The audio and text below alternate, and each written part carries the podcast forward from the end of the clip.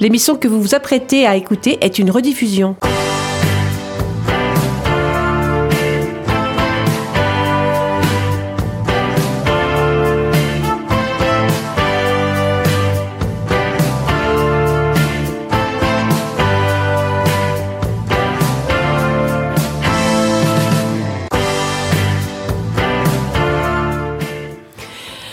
Bonsoir à vous tous, chers auditeurs de Rencontre Lusophone, l'émission qui vous parle du Portugal.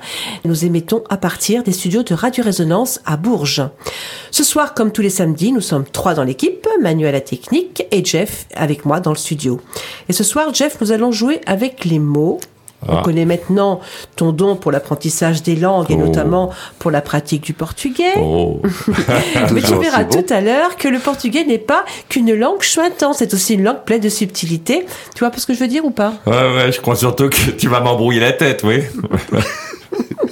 Bonsoir, chers auditeurs, qui maintenant avaient pris l'habitude d'écouter Rencontre lusophone. On est prêt. Tu es prêt, Manu? Pas de souci. Bonjour à tout le monde. Eh ben alors on y va. Bora Bora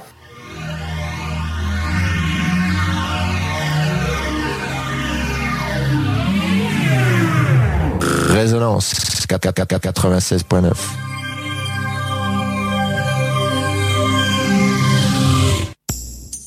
Sur Rencontre lusophone, on n'est pas à l'abri d'un coup de gueule ou d'un coup de cœur. C'est la petite chronique. C'est la petite chronique.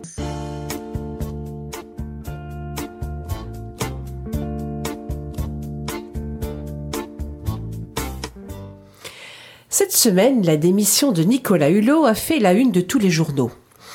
Alors elle a certes ébranlé tous les médias et le gouvernement, quoique, mais elle a surtout, elle nous a surtout fait prendre finalement conscience que sa nomination en tant que ministre de la Transition écologique et solidaire au sein du gouvernement d'Emmanuel Macron n'était en fait pour ce gouvernement rien d'autre qu'un faire-valoir portant l'étiquette verte de l'écologie. Et un an après sa nomination, on s'aperçoit que cette étiquette verte n'était en fait que l'arbre qui cachait les pollueurs. Mais comme toujours, dans ce monde vérolé et corrompu de la politique, c'est l'éternelle histoire du pot de terre contre le pot de fer. Et depuis cet événement, on a l'impression de découvrir que dans la plupart des cas, pour ne pas dire dans tous les cas, gouvernement rime avec lobbying et trafic d'influence.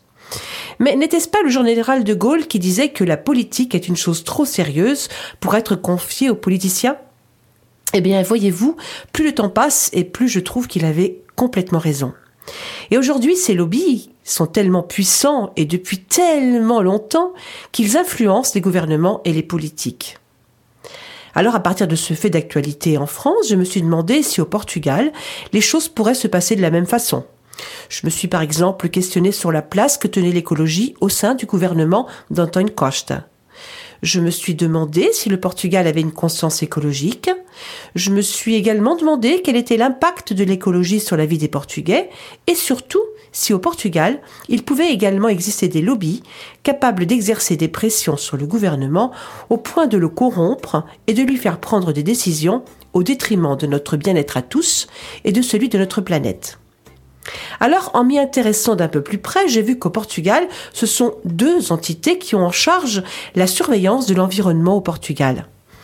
Il y a d'une part l'APA, l'Agence portugaise de l'environnement, un établissement public dans l'administration indirecte de l'État et dont la principale mission est de contribuer au développement durable du Portugal et de l'autre, évidemment, le gouvernement portugais lui-même, avec son ministère en charge de l'environnement, dirigé par José Pedro Matos Fernandes, en poste dans le gouvernement actuel d'António Costa depuis 2015. Et j'ai pu constater que, depuis sa nomination, il avait déjà eu à traiter des dossiers très lourds, mais que néanmoins, jusqu'à présent, il se comportait assez bien sous la pression. L'un de ces lourds dossiers concerne la pollution du Tage par des usines de cellulose et notamment une usine, l'usine Celtège, qui depuis des années ferait preuve d'irresponsabilité environnementale en effectuant des rejets polluants dans le fleuve. Mais heureusement, deux associations de poids telles que Protège et Kerkus veillent au grain et saisissent régulièrement le gouvernement sur les mauvais agissements de ce gros pollueur. Mais il existe un autre dossier hyper brûlant, et c'est peu dire, c'est celui des incendies au Portugal. Un problème malheureusement récurrent tous les étés. Et ce n'est pas un pléonasme. Mais il me semble que celui de l'année dernière, à Pedro Gangrande, qui a fait une centaine de morts et plus de 200 blessés, a permis de mettre en lumière toute une série de dysfonctionnements ayant mené le Portugal à cette situation catastrophique. Après enquête, on a d'abord pointé du doigt une série de décisions politiques qui ont conduit, en raison notamment de l'austérité, au démantèlement et à la libéralisation des services publics forestiers. Sans parler du fameux business de l'eucalyptus, une économie qui pèse très très lourd dans l'économie du pays. Alors, je me suis posé la question comment ça fonctionne? Eh bien, c'est très simple. En fait, les régions, souffrant d'exode rural, sont contraintes d'abandonner leurs terres agricoles en faveur de grosses entreprises pleines de sous et d'influence qui s'emparent de tous ces terrains abandonnés pour les transformer en plantations forestières et en y plantant tout d'abord des pins, puis des eucalyptus. Et ces zones, ainsi boisées, qui se retrouvent fréquemment touchées par le feu, sont rapidement replantées avec de l'eucalyptus, dont la spécificité est de repousser assez vite sans grand entretien. C'est évidemment pendant cette transition qu'on a observé une hausse de nombreux incendies, dont l'intensité s'est également accrue, parce qu'il faut savoir que les feuilles, l'écorce et surtout l'huile d'eucalyptus sont hautement inflammables. Et les incendies s'inscrivent ainsi depuis des années dans un cycle infernal. Ça brûle, on plante, ça repousse, et si rien n'est fait, c'est prêt à brûler de nouveau.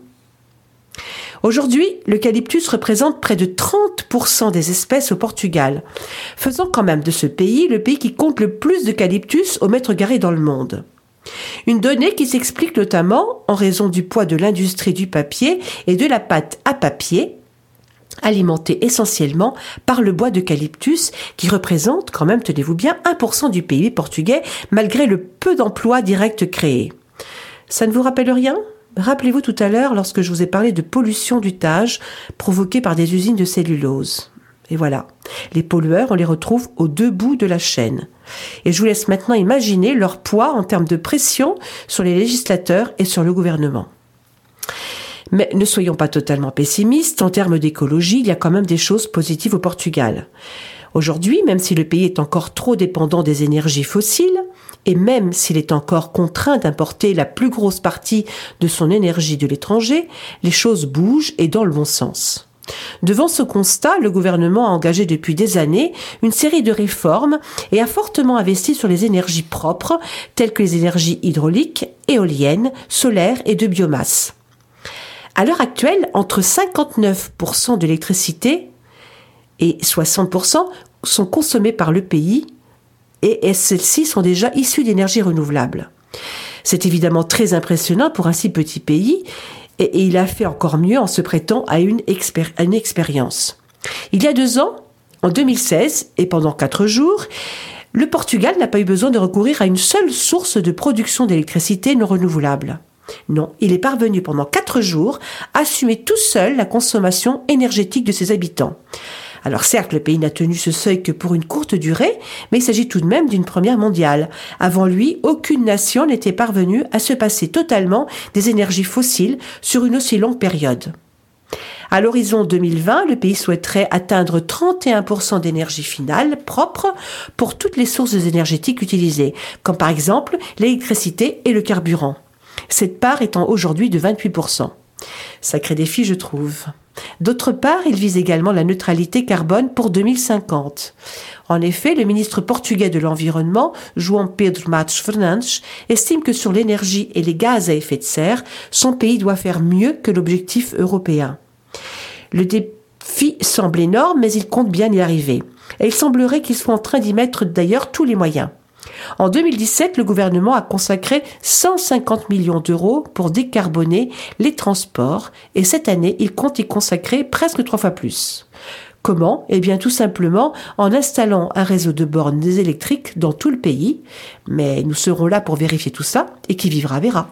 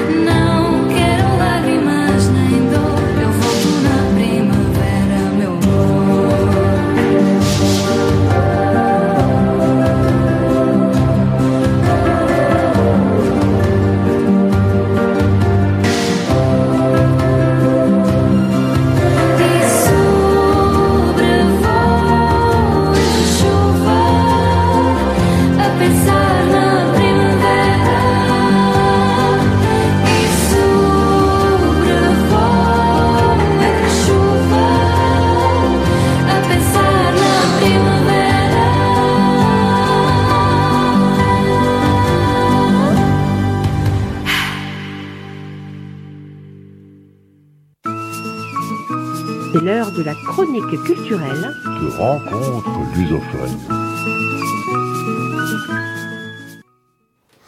Ce soir, dans la chronique culturelle, Jeff, toi et moi, nous allons vous prouver, à vous, chers auditeurs, qu'il est très facile, lorsque l'on parle simultanément de langues, de dire un mot pour un autre, ou tout simplement d'en mélanger le sens. Ça, c'est vrai.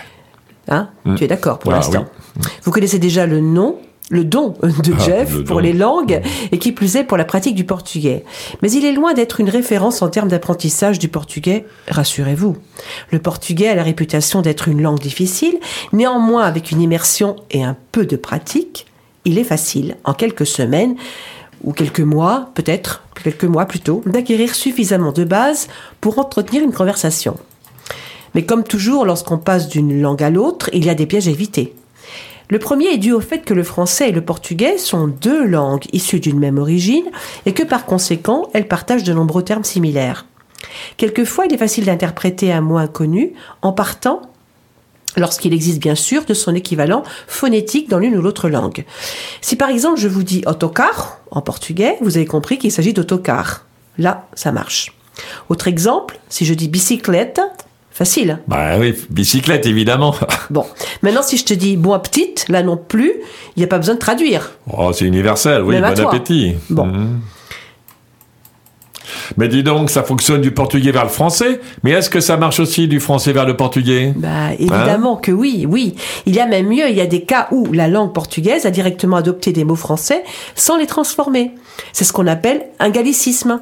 C'est le cas par exemple des mots casse-tête, cache-pot, bric-à-brac, qui ont une orthographe différente du français, mais que l'on n'a pas besoin de traduire. Tu les as compris, ces, ces trois mots? Bah oui, casse-tête, cache-pot et bric-à-brac, ouais, Bon. d'accord. Et il y a également des mots, le mot soutien pour soutien-gorge ou bâton pour rouge à lèvres. Ah, bâton rouge. Bâton rouge. C'est pas la même chose. Non. Mais attention, cette proximité des deux langues offre aussi son, don de, son lot de pièges. Les fameux faux amis, qui mal interprétés peuvent conduire à des situations ou mieux cocasses, au pire franchement gênantes. Vous savez, ces mots qui, bien qu'appartenant à deux langues différentes, ont entre eux une grande similitude de forme, mais aussi avec des sens différents. Mais pour mieux comprendre tout ça et pour illustrer ce que l'on vient de vous dire, Jeff et moi, nous allons nous prêter un exercice qui va vous prouver qu'en étant à deux dans une même conversation, on peut se sentir très très très très éloigné l'un de l'autre. Mais ne partez pas tout de suite, ce sera juste après une première pause musicale et l'énergie du groupe pop portugais Capitão Fausto.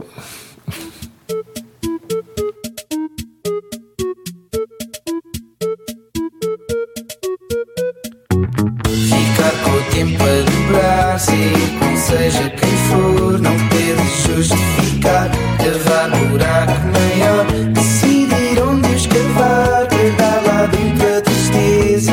Se ficar escondida Acaba por passar. Ouvir a tava num bar Sair com Joe e Fernão. Passar a noite a brincar Fazer das tripas carvão. Voltar ao sítio escavado Encontrar lá a tristeza. Se deixar escondida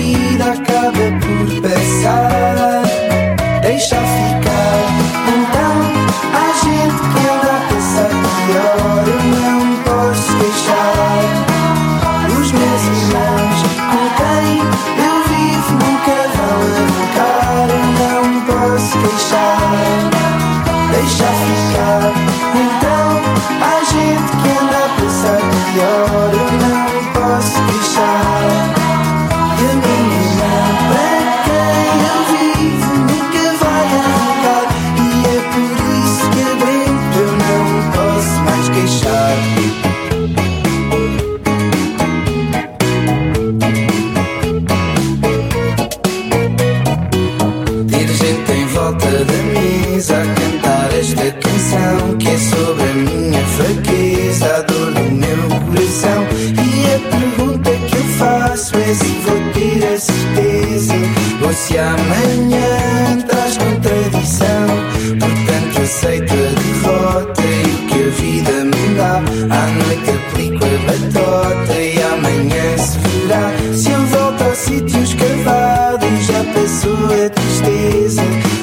outra vez me ponho a lamentar.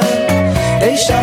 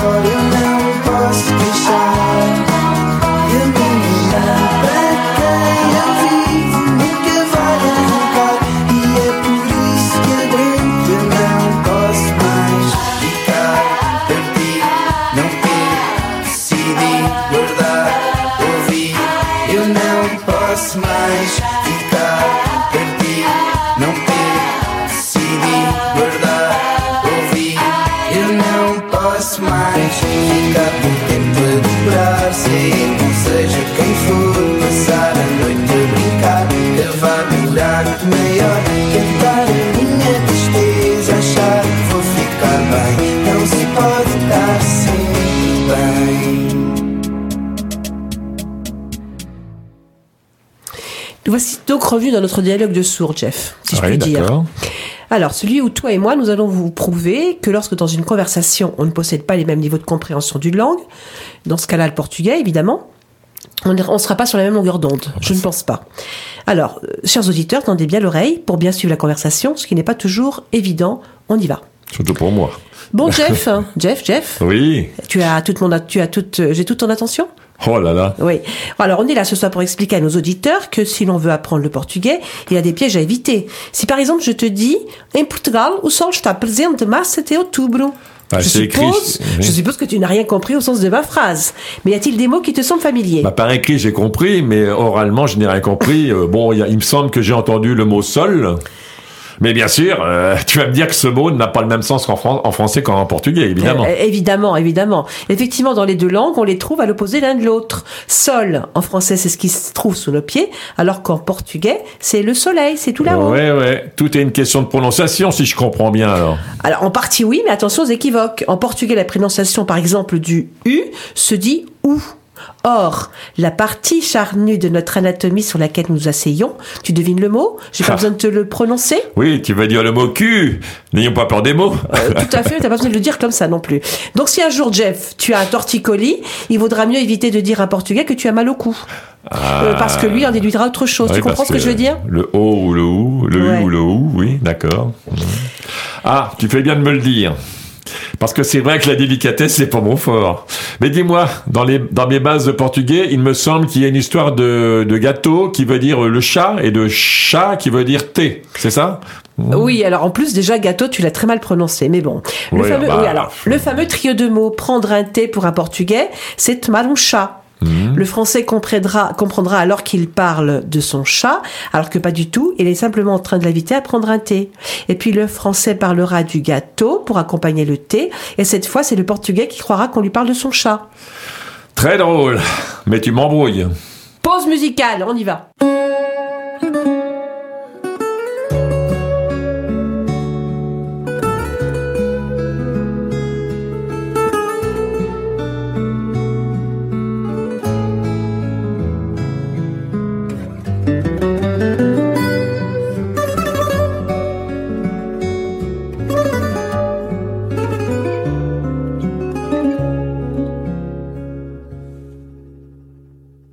Quando Lisboa anoitece como um veleiro sem velas, a alfama toda parece uma casa sem janelas, aonde o povo arrefece.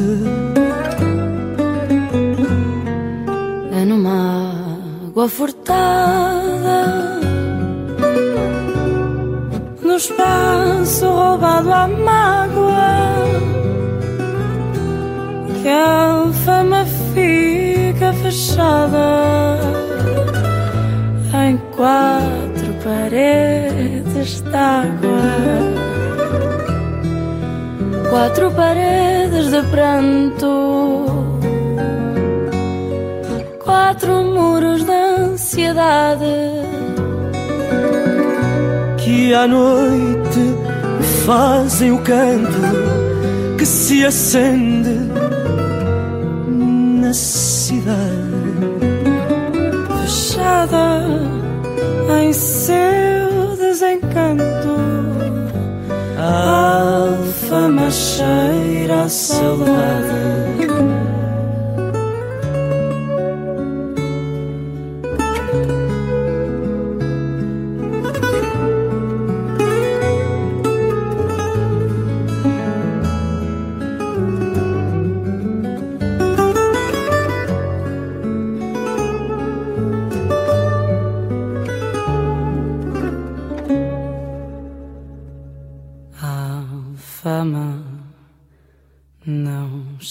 Cheira a fado. Cheira a povo a solidão. Cheira a silêncio magoado. Sabe a tristeza com pão. A fama não cheira a fado, mas não tem outra canção. A fama não cheira a fado, mas não tem outra canção.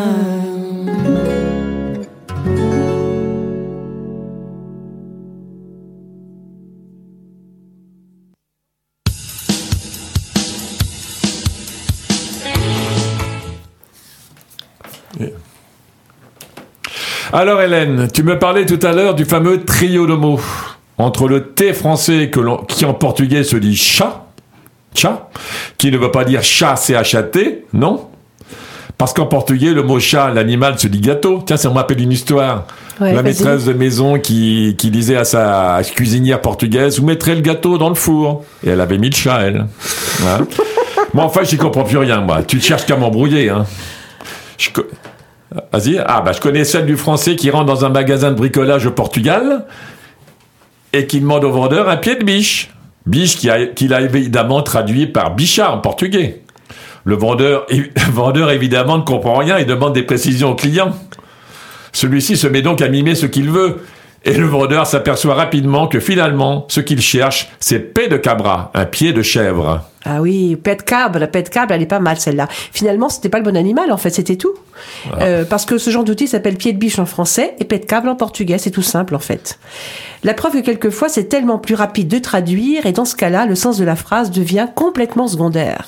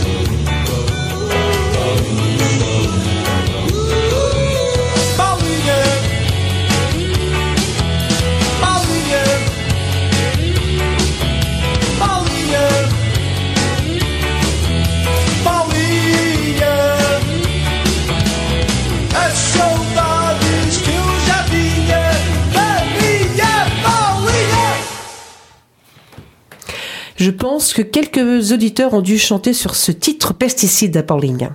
Mais revenons à nos moutons. Bon. Tiens, Jeff, un autre faux ami. Vas-y. Le mot hasard en portugais n'a pas le même sens qu'en français. Ah bon En France, le hasard, comme chacun sait, comme tu le sais, c'est une coïncidence, un événement imprévisible. Ouais.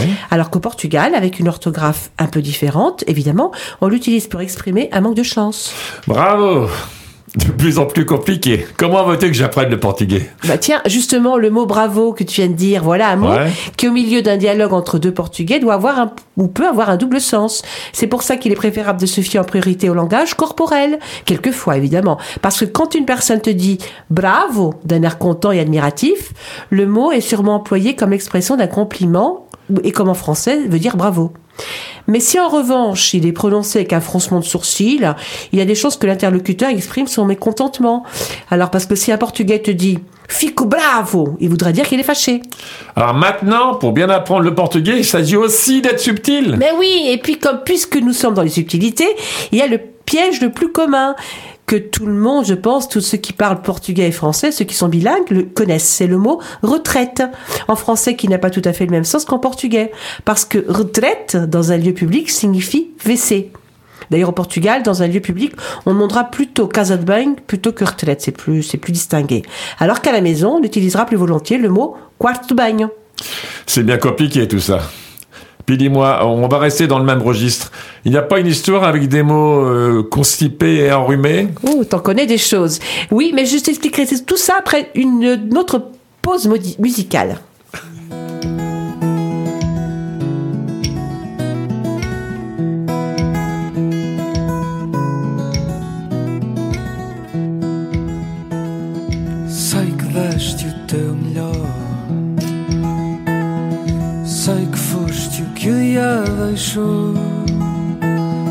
Sei que deste a tua dor. Eu não te sou dar o meu perdão. Mas talvez esta gota de água de uma fonte afastada tenha mostrado o caminho.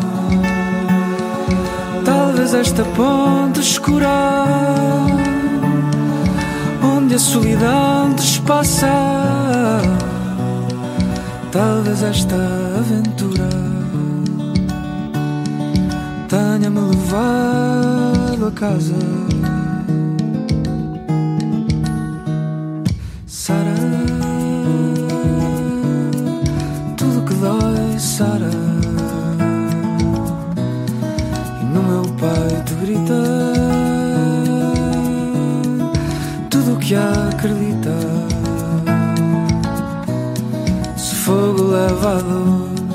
Fica o que há depois.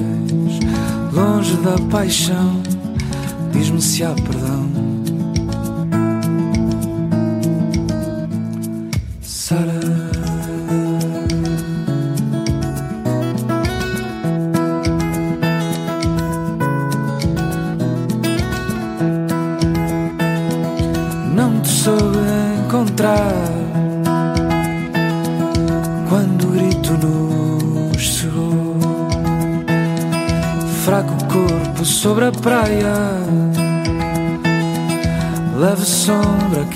mar apagou.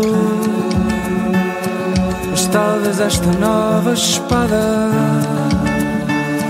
já de frente para a batalha nos possa mostrar o caminho. Talvez hoje mar dentro, onde o coração dispara, onde o nosso amor de sempre pode nos levar a casa. Sara tudo que dói Sara e no meu peito grita tudo o que acredita. Se fogo leva a dor fica o que há depois longe da paixão diz-me se há perdão e depois do que foi Diz-me se o que dói.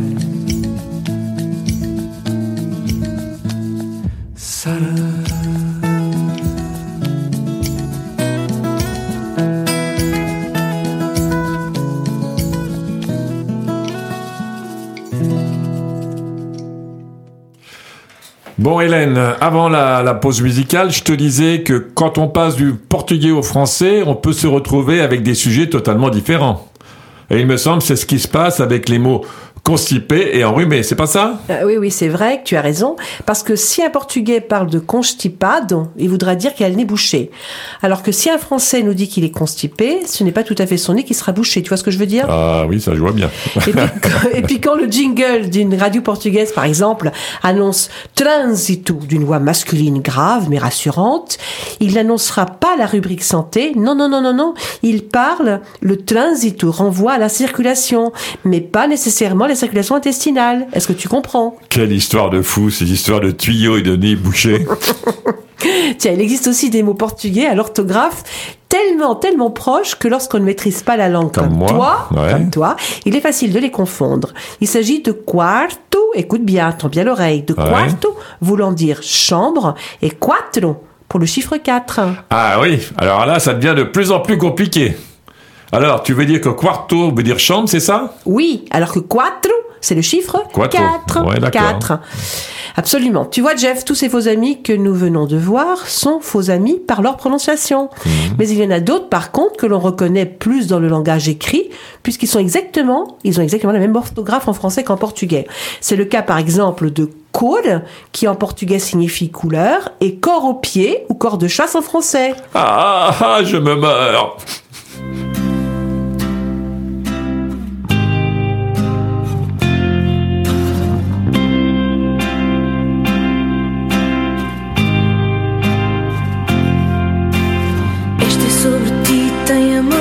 Ódio. É para ires ouvindo nas tuas horas de ócio. Ínfima parte de um sonho perdido. Libertei-o, já o tinha esquecido. É o sinal. Espero um momento na sombra da rua. Ouço uma voz que me lembra a tua.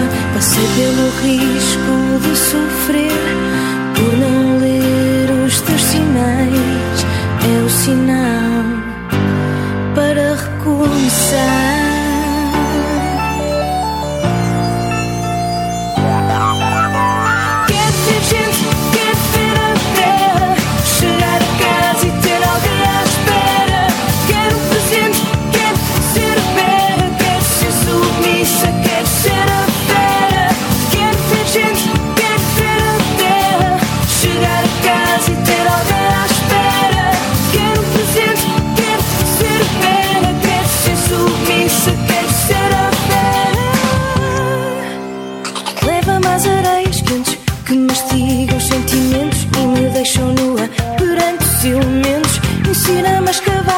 objetos sem estragar para que sorrir seja sempre vulgar.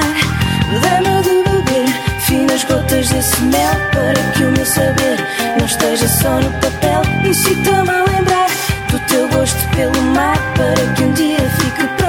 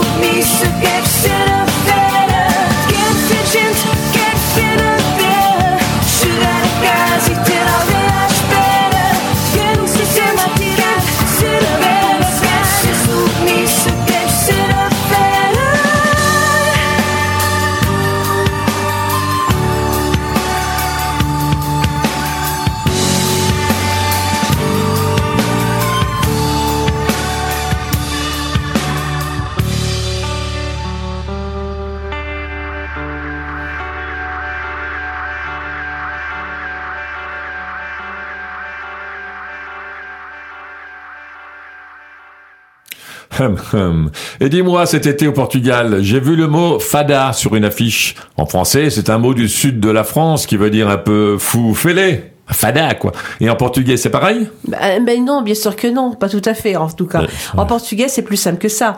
Fada, c'est tout simplement une fée. Ah, une fée. Et puis tiens, dans ce même registre, il y a des mots qui ont la même orthographe en français qu'en portugais. Il y a par exemple le mot livre, qui en portugais veut dire libre. Ah oui, en effet, c'est bien proche tout ça. Eh ben oui, et on pourrait en citer bien, bien, bien d'autres. Lisa, par exemple, en français, Lisa en français, comme chacun sait, c'est un prénom féminin. Eh bien, au Portugal, ça veut dire unie ou plate. Ah bah alors, Mona Lisa, c'est un tableau, donc euh, elle est plate. Rien à voir, rien à voir, Jeff. Tu mélanges tout. Si je te dis tenho uma saia de cor de li- euh, uma saia de cor de lisa, ça voudra dire je porte une jupe unie. Bon, faut que tu t'arrêtes là, hein. j'en ai déjà plein la tête. Ce soir, tu me fais subir un de ces bourrages de crâne. Ah, tiens, subir, tu viens d'en citer un Ah bon? À quoi? Un faux ami. Tu viens d'utiliser le mot subir. Eh bien, en portugais, il veut dire monter. Ah bah maintenant, je me mets à faire des faux amis sans le savoir. Et puis, il y a tous ces petits mots de liaison qui ressemblent beaucoup à certains mots français, comme par exemple le mot mais, que l'on dira mais en portugais, et qui veut dire plus. Et puis le mot pois, que l'on écrit P-O-I-S, c'est une conjonction portugaise qui signifie car. D'ailleurs, les Portugais utilisent très souvent ce mot, ça c'est un jeu de mots que je vais faire pour toi, tu vas voir, écoute bien, car on le sait tous, on a toujours besoin de petits pois Ah. chez toi, chez soi, pour ne pas dire des petits pois. Normalement, les jeux de mots, c'est les jeux de mots, c'est moi qui les fais. Hein. Et au fait, j'y pense. Le, le prénom Manuel, tiens, ça, ça ne veut pas dire Manuel en français? Enfin, je veux dire être agile de ses mains? Très juste, Jeff. Ça veut dire, ça veut dire être habile. Et puis, par contre, pour définir quelqu'un de manuel en portugais, on dira manual avec un A à la place du E. Ouais, tu m'embrouilles, quoi.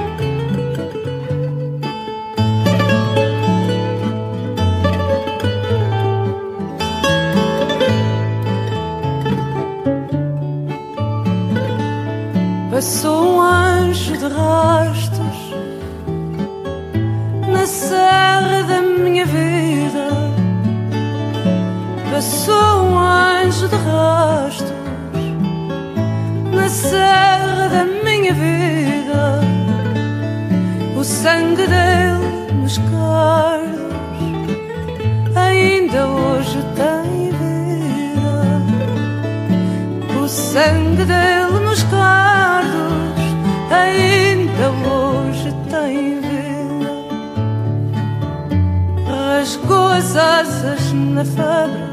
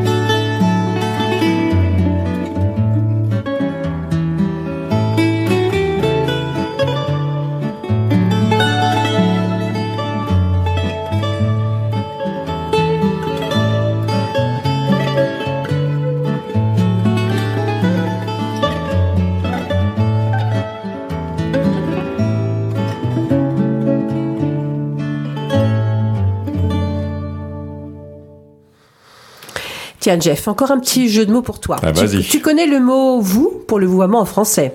Eh bien, tu savais-tu, tu sais que tu connais la dernière? Non. Il existe aussi en portugais. Ah ouais? Mais on l'écrit V2O. Et ainsi écrit, il veut dire vol d'avion. Tu as compris? Bah ouais. Tiens, chicala. Ça, c'est un mot que j'adore. Voilà un mot intéressant. Ça veut pas dire, euh, à ton avis, ça veut dire quoi, en fait, chicala Je sais pas, moi je connais Chica. Chica da Silva, c'était un film, et après je pas sais tout pas. à fait. Ça, ça voudrait, ça- tu pourrais, on pourrait croire que ça veut dire chic en français. Ben Ouais. non, chicala, c'est une tasse. Ah bon? Puis tiens, Jeff, je vais vérifier si tu suis bien, tu suis bien ce que je suis en train de te dire depuis le début. Je suis en train de te- je me maquiller, par exemple, et je te demande du bâton. Qu'est-ce que tu me donnes? Bah bout de bois, bien sûr. Ah mais non, je t'ai demandé du rouge à lèvres parce que le mot bâton c'est un gallicisme directement prêté du français. Il s'agit en fait du mot rouge à lèvres qui je suppose autrefois se disait bâton à lèvres, je pense. Arrête de faire des chichis, c'est trop compliqué. Là tu vois Jeff, t'en fais toi-même des jeux de mots français-portugais parce qu'en français faire des chichis se rapporte à quelqu'un d'exigeant alors qu'en portugais ça veut dire faire pipi, faisait chichi. Enfin faire chichi.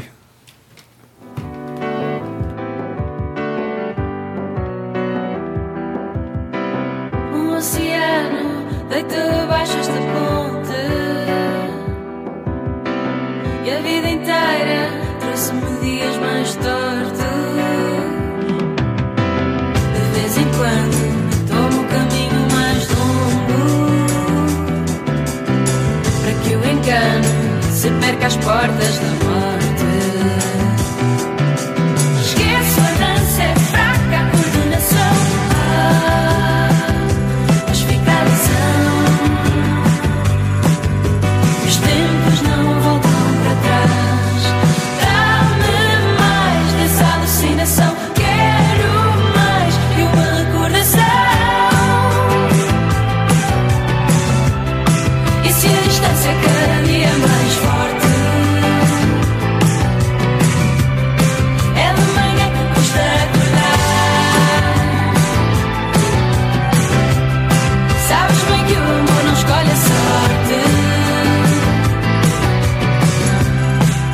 para perder, então para que cantar?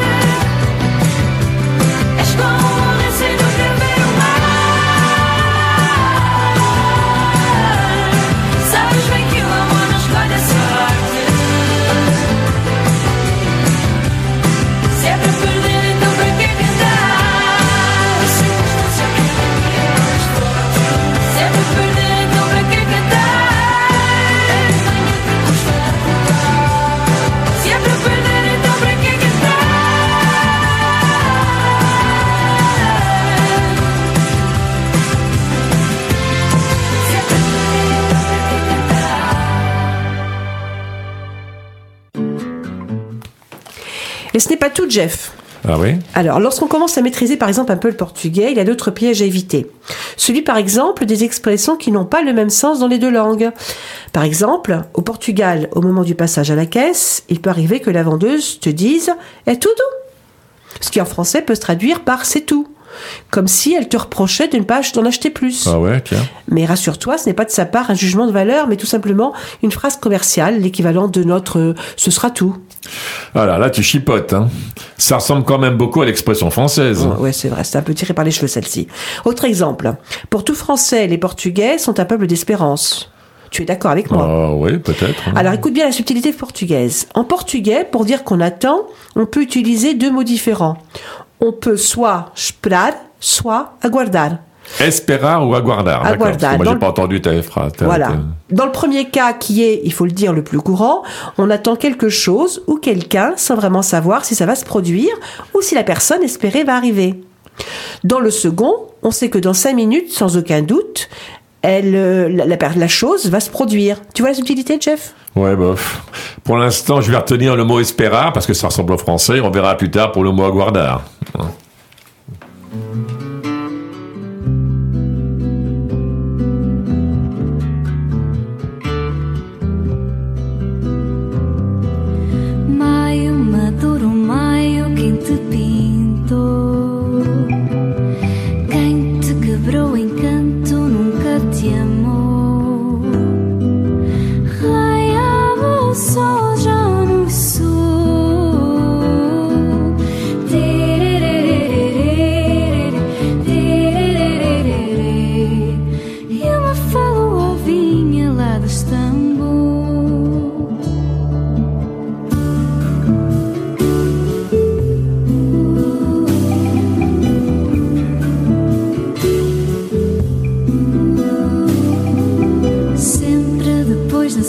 Sexta, chamando as flores.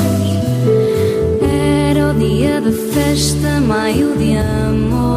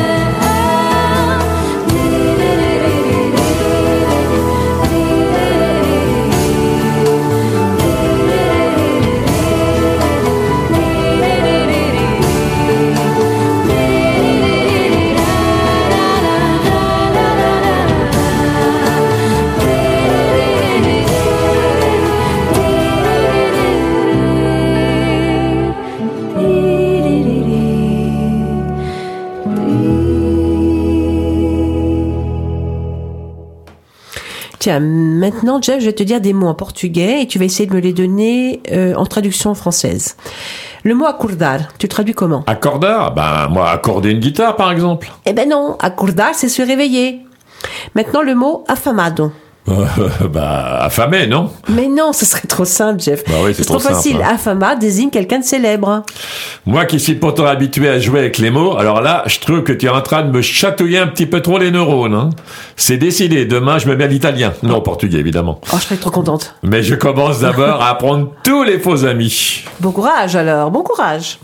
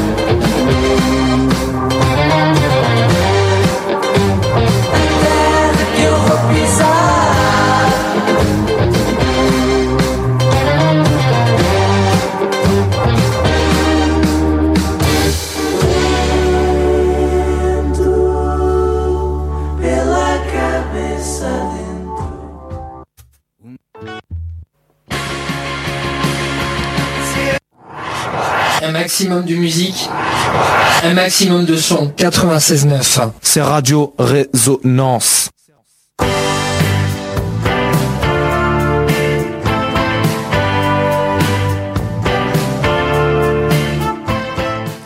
Rencontre lusophone, c'est fini pour aujourd'hui. J'espère qu'avec nous, vous êtes amusés à écouter euh, les jeux de mots, les faux amis en français, en portugais. Euh, ne soyez pas tristes, on revient demain et la semaine prochaine. Merci Jeff. De Merci Manu. Bon week-end à vous De rien.